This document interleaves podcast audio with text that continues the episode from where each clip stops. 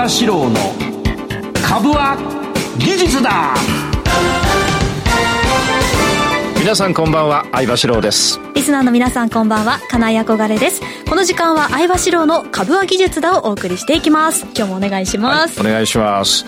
あのさ、経済番組って持ったの初めてだっけ？初めてです。初めて。はい。じゃあ結構勉強最近ちゃんと始めたよな。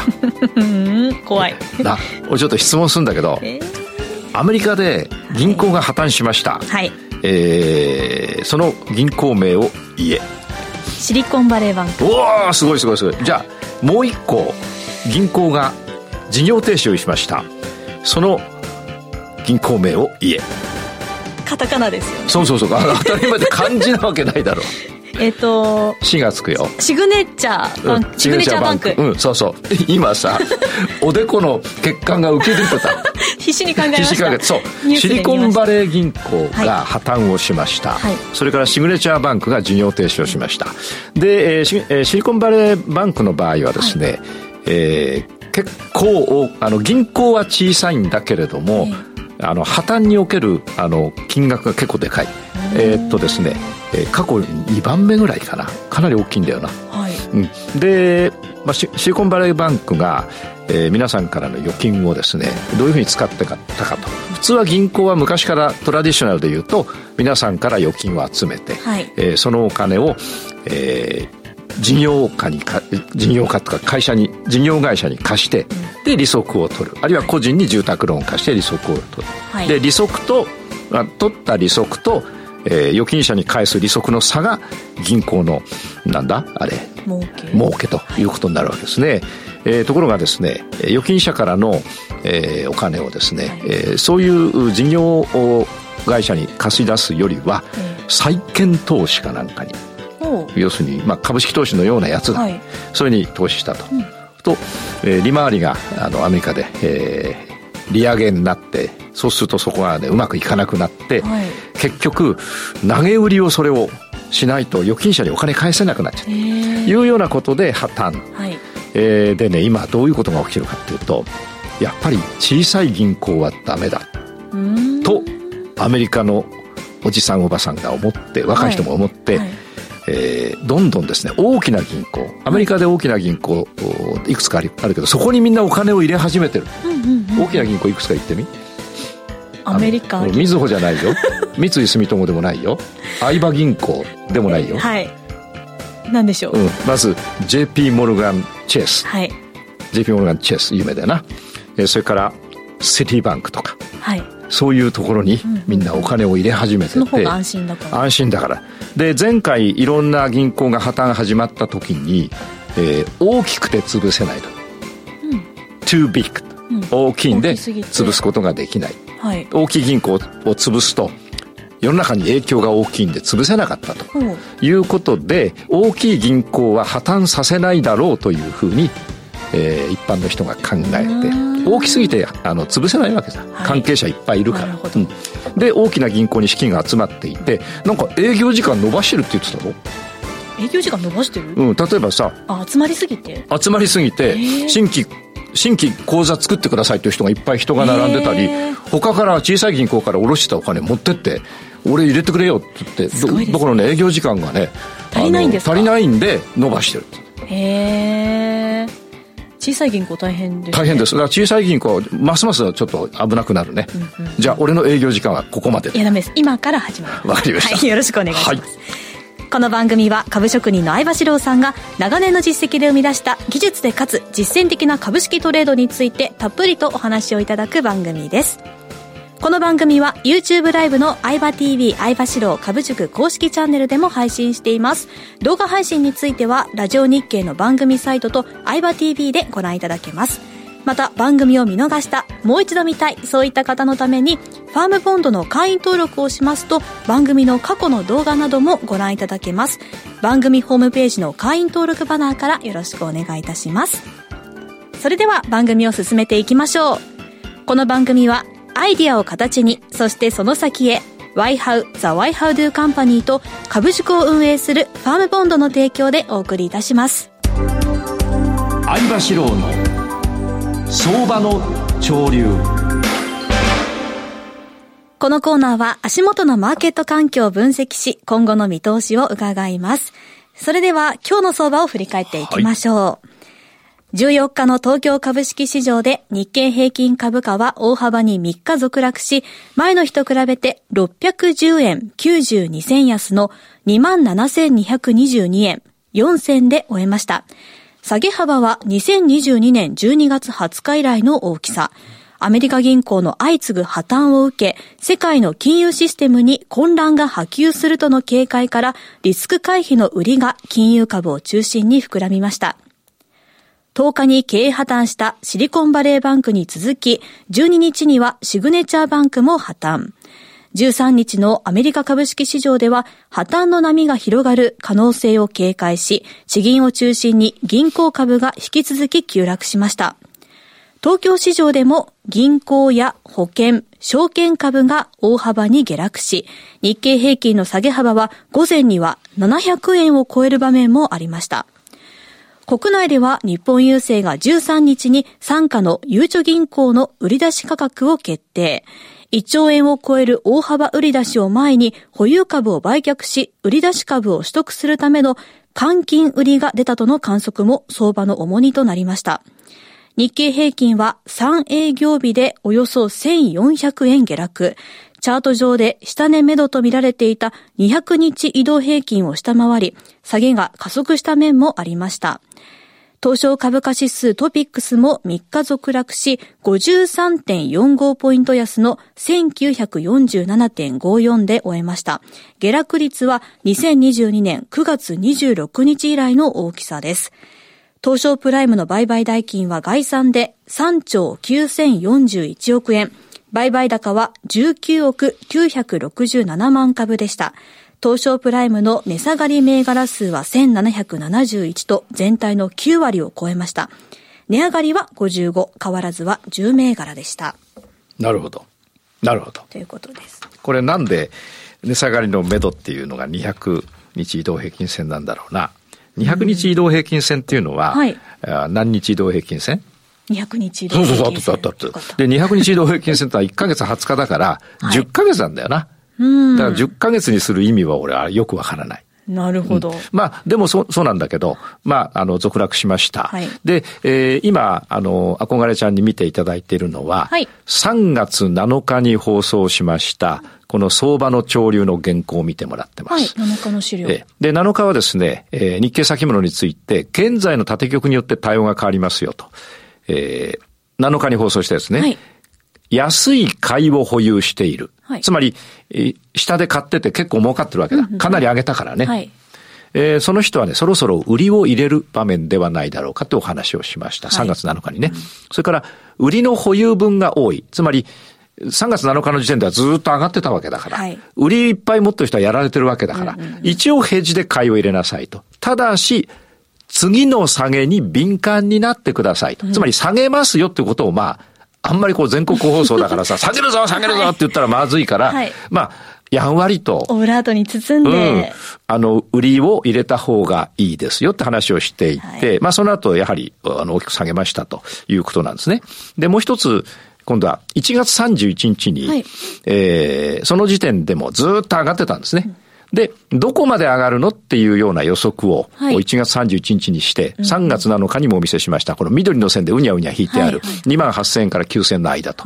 まさに今回それ当たりまして。まあ、それから、あの、前回原油の、原油じゃなくて、うんと、金が、はい、えー、ダブル底作って上がるかもしれないよっていうのも、金もまさに今上がってますし、えー、原油の場合は下半身になれば上がるかもしれないけど、下半身になってないから、まだあれだと。だから今んとこね、このラジオで言ってるのは、ほぼね、当たってるわけよ。いい感じです、ね。それで、はい、そんなことはどうでもいいって視聴者に言われて、えー、今日、今度どうなんのっていうのを多分みんな知りたいんで、でね、えー、今日の俺の仕事はこれで終わりと。いいこれダメだ、これこっからな。これからどうなるかっていう。はい。で、皆さんに、私も、あの、ずっとやってきたことですが、はい、視聴者の皆さんにも、憧れちゃんにも、はい、あの、やってほしいのはですね、えー、こういう大幅下落をしたときに、うん、過去、その後どういうふうに動いたかっていうのを過去のチャートで見てほしいんですね。はい、あの、大幅下落っていうのはたくさんの人が売る。でも、その、たくさんの人が売るけど、少ない人が買う。はい。まあ、誰もから買わなかったら価格ってできないから、マーケットは、あの、動かなくなりますが、今日も値段がついたっていうことは、たくさんの人が売って、その売られてきたものを少数の人が上がると思って買って、どんどん下がっていったっていう需給関係なはずです。はいですから、今も過去も動きは、えーほぼ同じはずで、過去の暴落というのは大体同じ動きをしてます。ですから、えーリリスナーの皆さんにはですね、過去の大きな下落はどういう動きをしてたんだろうというのをもう一度チャートを見ていただきたいと。はい。で、えー今、えー、憧れちゃんにちょっと見ていただきたいのが、えーちょっとお見せしますし、あの、YouTube 見てる人は、あの、見れると思うんですが、えーっと、日経先物の、はい。ちょっと待ってください。あ、あ変なの出ちゃった。これですね。これで、えーごめんなさいね。えーこうし日経先、トレーディングビュー出さなきゃいけないんだ。そして、えー日経先物を今出しますと。はい。大きな下落の時には特徴がちゃんとあるっていうことですね。俺今びっくりしちゃったよ。に、うん、特徴があるということですね。はいえっと、出た。これ見ていただくと、今、日経はですね、頂上から1、2、3、4、えー5本、冷やしで陰線で下げて、えー頂上は陽線。はい。で、5本目なんですね、今日ね。そうですね今日5本目。じゃあ前回の下落って何本かというと、1、2、3、4、5、6、7、8、9、10、11、12、13、14、15。14、5日でそこを打ってます。はいそう前回の下落と考えると、まだ5本目ですから、えーそこを打つ可能性は、えーまあ、ゼロとは言わない。でも、もうちょっと下がる可能性がある。そうですね。ただし、前回の下落見てください。前回の下落は12月の13日、えー13日を頂点とした下落は、はい。例えば1、2、3、4、5、6日目で大陰線を引いて、7日目でね、陽線できたんだよ。だからもしかしたら今回も明日陽線出るかもしれない。ああ。うん。あるいは明後日陽線出るかもしれない。はい。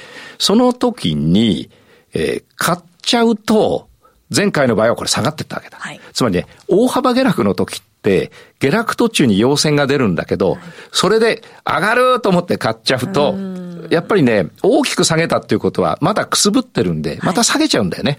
で、それをやって、ぐじゃぐじゃやこの後下げてって、ぐじゃぐじゃやって、横ばったりしてから、下半身が出て上がっていくっていう形なので、買うとしたら、はい。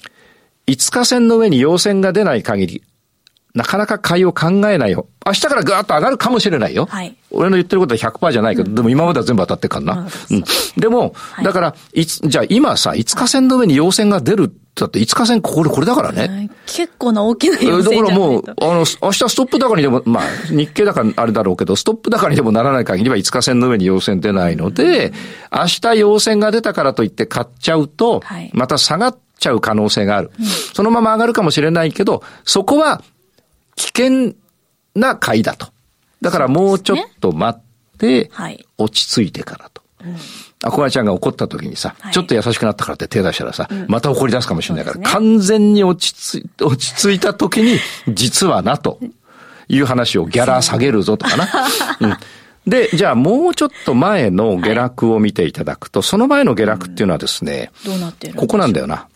まあ、大幅下落じゃないけどね。はいこれが12、1月の30日から下げたのは1、2、3、4、5、7日間。はい。うん。でも、7日間、まあまあ下げて、で、4、5日上げてからバーン。暴落だからね。はいそれからその前の下げが、えー去年の9月13日。はい1、2、3、4、5。5日目で陽線出ちまったよ。はいでも6日目でまた陰線で、そっからまた下げてるから。そうですうんね。なので、えーまあ、こんだけ下げたんだから、そろそろいいだろうという考えは私はしない。もし、明日上がってしまっても買わない。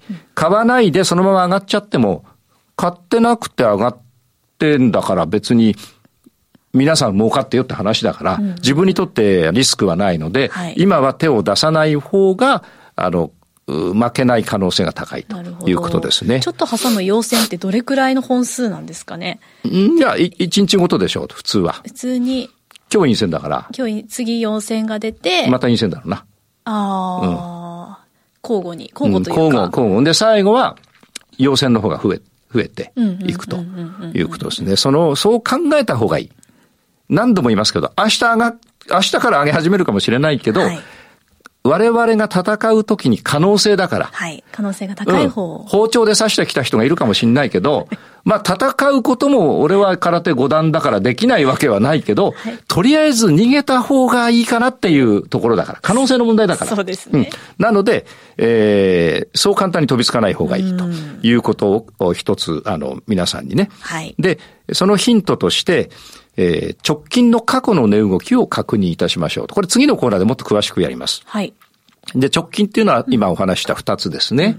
うん、で、実は、週足を見ると、はい、あの、あれですよ。週足を見るとね、えー、実はボックス圏のね、天井にずっと当たってたわけだ、これ。あの、リサの皆さん、ぜひ週足見てください。過去1年間ね、ずっとボックス圏だったんですよ。はい、で、今回もボックス圏の天井に見てほら、ほら。ぴったりじゃない？過去の高値と。今回これだから。に差し掛かって下がっただけだから。で、これ週足今逆下半身だし、緑も割って、青も割ってるから、はい、もうちょっと下げるとしたらここ。だったら25,760円っていうとこが、前過去1年間の安値だから。そうですね。だここまでは最低でも下げて、はい、そこ割ってくるともっと下がっちゃうかもしれないけど、うんうん、途中1回上げないと連続下げってないから。そうですね。そこまで陽線挟みつつ下がそうそうそう。で、この過去の週、あの、週足見ていただくと、ほら、途中に陽線挟んでんだよね。はい。で、ここで上がったと思って買っちゃうところ下がっちゃうから、ここもそうだし。うんうん、ということを考えていただきたいな、ということで、まず皆さんにやっていただきたい、あの、利益を出し続けたい方は、はい、今回の下げの空売りは、まあ私はもうたくさん取りましたね。で、うちの軸線もいっぱい取ってますよ。だってもう下げるって言ってんだからさ。で、問題は、今回さ、取った、え負けただけじゃなくて、もうそれはもう終わったことだから。はい。え今後、長、長く利益を出し続けるためにどうしたらいいかっていうと、直近の過去の値動きを確認する。うん、えそれから、過去の大幅下落の動き。過去の大幅下落っていっぱいあったですよ。いっぱいあったですか、通常ね、年2、3回暴落があるんですね。はい。うん。で、見ていただくと、今、えー、パンローリングさんのチャートでね、皆さん、はい、あの、見ていただいてますが、例えば、えー、18年でこれ下落、暴落、これがあるわけですね。はい、こういう後どうなったのかなと。後でつぶさに分析します。うん、18年のほら、1月から3月まで暴落してるじゃないですか。本当だ。ね。じゃあ、じゃあ19年はあったかと、19年だとほら暴落してるじゃないですか。それから、20年どうかっていうと、20年暴落してるじゃないですか。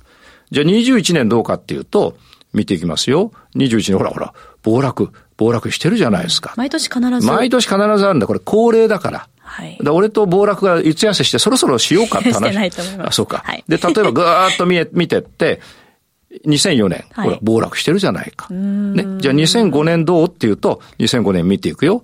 2005年はね、そんなになかったんだな。これ、アベノミクスが始まった。でも2005年あったから暴落してね。つまりね、暴落はあるんだ。で、忘れた頃にやってくると。昔、江戸紫とかなんかあったな。忘れしたな。あ、君は知らない。俺幼稚園の時だからな。つまりね、二つまとめますと、直近のか、はい、直近の過去の値動きを、え暴落の後確認してくださいと。はい、で、特に日経先物の場合は、日足、えー、週足のとこ見てねと。週足、うん。あとは過去の大幅下落見てくださいっていうのを皆さんにご提案しておこうと。はい、で、次のコーナーでそれを詳しく見ながら、うん、今言い忘れちゃった、金と原油とドルをちらっとだけご説明しましょう。はい、お願いします。はい、以上、相場志郎の相場の潮流でした。ワイハウことザ・ワイハウドゥカンパニーをご存知ですか？ワイハウは音楽と IT を融合させたエンターテイメント事業、IT ソリューション事業、飲食関連事業、教育事業など幅広いジャンルの開発とサービスを行う企業です。音楽と IT 技術の融合、NFT 事業やブロックチェーン事業を推進するために音楽家であり最新の IT 技術に深い知識を持つ小室哲哉氏とエンターテイメント事業を通じてさらなる飛躍を目指しています。多くの出会いや情報ネットワークを通じて先端的でユニークな顧客価値、社員価値、社会価値を発見し真に豊かな生活文化を創造する。アイデアを形にそしてその先へ。証券コード3823ザ・ワイハウドゥカンパニーワイハウ。詳細は番組ウェブサイト右側のバナーをクリック。もしくはワイハウで検索。株は技術だ。投資の提言。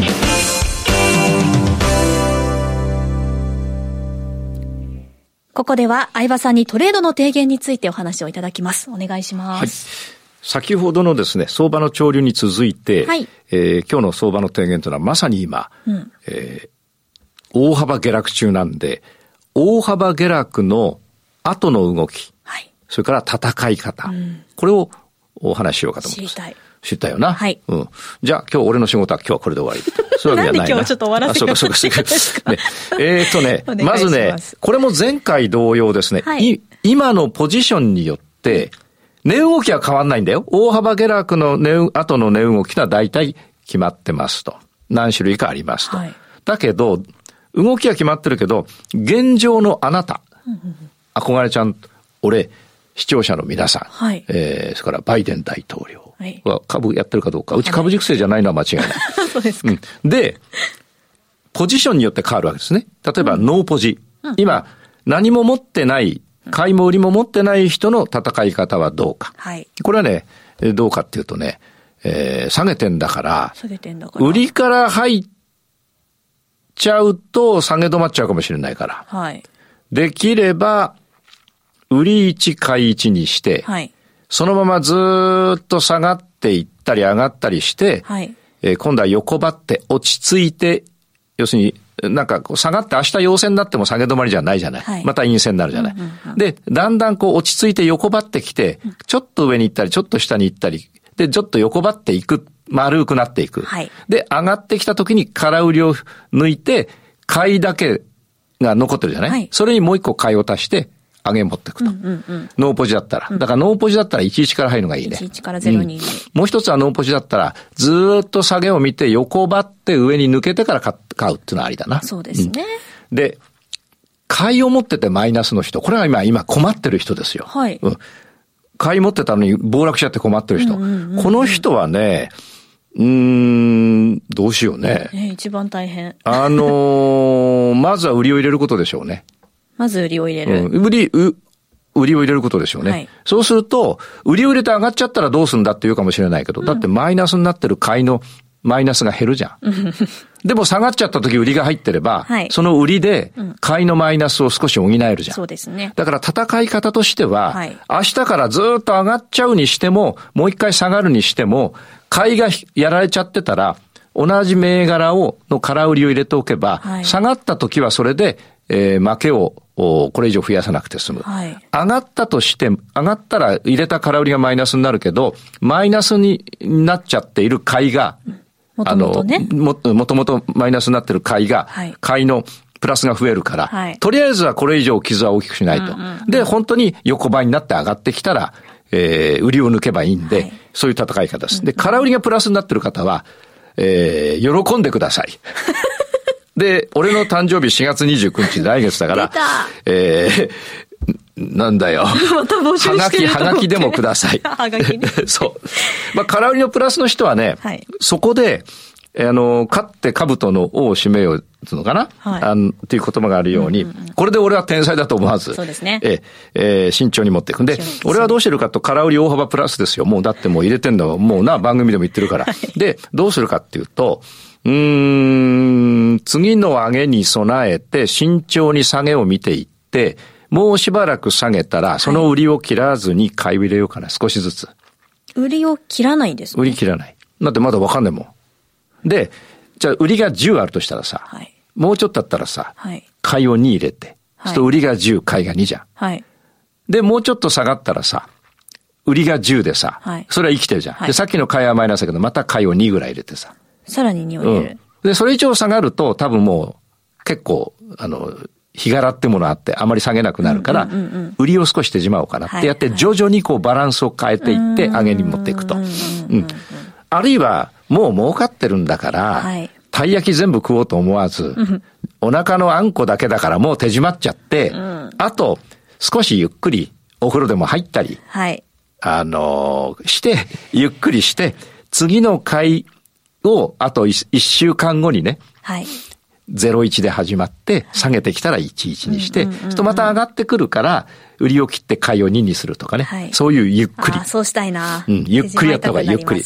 あの、慌てない。はいそれから、空売りがマイナスになってる人。はいこれ、あんまりいないけど、今日、今日の下がってる最中のものすごく下げた時に空売り入れた人は、はい今多分マイナスだと思う。うんうん。ちょっと上がってるから。はい。その人は、もうちょっと待っていいんじゃないかな。待っていい？うん。でも今空売りがマイナスの人って非常に珍しい。うんうんうん。だけど、多分いなくもない。遅ればせながら入れたけど、今日ザラバで上がっちゃって、一番下の下髭で入れちゃった人いるから、あーその人はもうちょっと待って、はい。で、そう簡単に上がらないと思うんだけど、下半身、5日線超えちゃったらやっぱ買いを入れる必要があるわ。はい。うん。あるいはね、明日とか明後日陽線になった時に、今日空売りで入れて、まあ、て空売り入れてマイナスになった天然記念物の人は、はいえーっと、明日、明後明日ぐらいの陽線ではまあ空売りのままだな。で、明後日陽線だったら多分しあさって陰線になるから、その後の陽線ぐらいでちょっと買いを入れるとか。買いを入れていくんですね。うん。で、ガッと下がればまた売りを入れれば、売りに買い1だから、多分そこでプラスになってると思う。というように、あの、今回だけじゃなくて、前回もお話ししましたが、あの、同じ大幅下落でも大幅上昇でも、はい。あるいは下落の途中でも上昇の途中でも、自分が今どんなポジションを持ってるかで戦い方が違うということになります。それはもう世の中の他のことも一緒ですね。仕事やる間にやるときもね、はい今日ちょっとあの上場会社、上場会社ね、あある銀行の役員と電話で話したんだけど、はい相手が支店長か役員か、電話のお出た普通の銀行のお姉さんかによって、はい俺も対応違うからな。